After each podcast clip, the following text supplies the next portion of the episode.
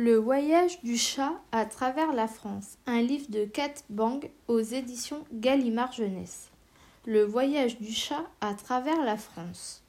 Il était une fois un chat qui vivait dans une jolie maison au bord de la mer.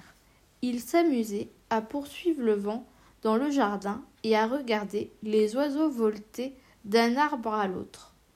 Le soir venu, il se pelotonnait dans les bras de la vieille dame et la vieille dame lui grattait gentiment les oreilles en disant Mon minou, mon tout doux. Un jour, la vieille dame mourut. Tout ce qu'elle possédait, y compris le chat, fut expédié dans la ville qui l'avait vu naître, dans le nord de la France. Mais il n'y avait plus personne pour gratter les oreilles du chat et lui caresser le dos. Et bientôt le chat fut oublié il se mit à vagabonder dans les rues pour trouver de quoi se nourrir. Bien souvent, les chiens errants le pourchassaient en aboyant furieusement. Un beau matin, le chat décida de partir. Il parcourut la campagne, contournant les prés où broutaient de gros animaux. En chemin, il s'amusait à regarder son ombre qui s'allongeait alors que les journées touchaient à leur fin.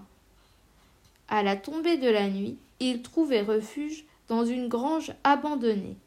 Il s'installait sur une botte de foin sec et piquant, mais, une fois les yeux fermés, il s'imaginait sur le lit de trèfle doux qui poussait derrière la jolie maison au bord de la mer. À l'aube, le chat se réchauffait au premier rayon du soleil, puis il reprenait sa route. Parfois, il allait sans se presser, Parfois, il filait comme une ombre. Il apprit à chasser les souris et les oiseaux et à boire aux fontaines des villages. Un jour, quelqu'un posa un bol de lait sous son nez et il songea à rester. Mais une voix lui cria alors Allez, oust, va-t'en maintenant. Les grandes villes étaient bruyantes et agitées, mais le chat s'aventurait courageusement sur les boulevards, esquivant voitures et vélos. Souvent, les enfants qui jouaient au ballon lui couraient après en criant psst, psst. Alors, il grimpait dans un arbre en toute hâte. L'odeur du feuillage lui rappelait le parfum amer des citrons qui mûrissaient sur l'arbre devant la fenêtre de la jolie maison au bord de la mer. Et il repartait d'un bon pas. Le chat traversait des ponts et se hérissait lorsqu'un train passait dans un bruit de tonnerre. La nuit venue, il se léchait les pattes et le museau pour faire sa toilette.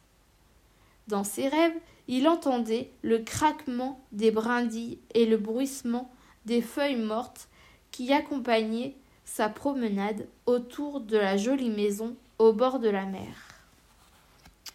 Les semaines passèrent, puis les mois, le chat mesurait le temps d'après l'usure de ses coussinets.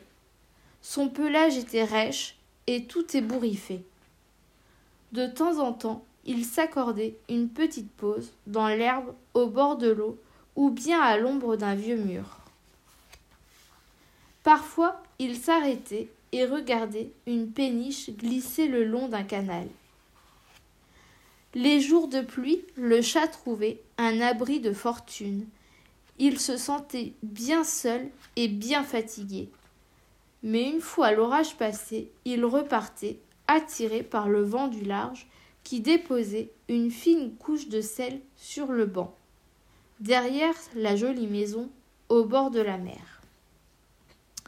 Quand il arrivait près d'une rivière, le chat faisait une halte pour se désaltérer. Il regardait les poissons faire des bonds hors de l'eau et des miaou, miaou. Puis il s'étirait, faisait le gros dos et poursuivait son chemin. Parfois, il faisait un détour pour aller batifoler dans un pré. Il se roulait dans les hautes herbes, bondissait sur les boutons d'or. C'est ainsi qu'un beau jour, il traversa un champ de lavande. Il se souvient alors de la porte bleue de la jolie maison au bord de la mer. À l'intérieur, une douce lumière semblait lui murmurer Entre vite Quand il atteignit le port, le chat maigre et frêle était à bout de force. Les voiles des bateaux, qui claquaient au vent, lui apprirent qu'il n'était plus très loin du but. Enfin, il monta les marches qui menaient à la jolie maison du bord de mer. La porte était grande ouverte. Le chat entra. Il s'installa dans un coin bien chaud, puis il s'endormit. Un peu plus tard, des voix le réveillèrent. D'où viens-tu? Tu crois qu'il est perdu? Un petit garçon et une petite fille se tenaient près de lui en bavardant. Par terre, il y avait une gamelle bien remplie et un bol d'eau fraîche. Le chat ne se laissa pas approcher. Minou, Minou, dit une voix douce. Une main se tendit pour lui gratter le menton. Le chat mit à ronronner. Il ferma les yeux. Il se souvient des mains de la vieille dame qui lui caressait le dos. Il eut l'impression de l'entendre respirer calmement et lui dire gentiment Mon minou, mon tout doux. Alors il comprit qu'il était chez lui.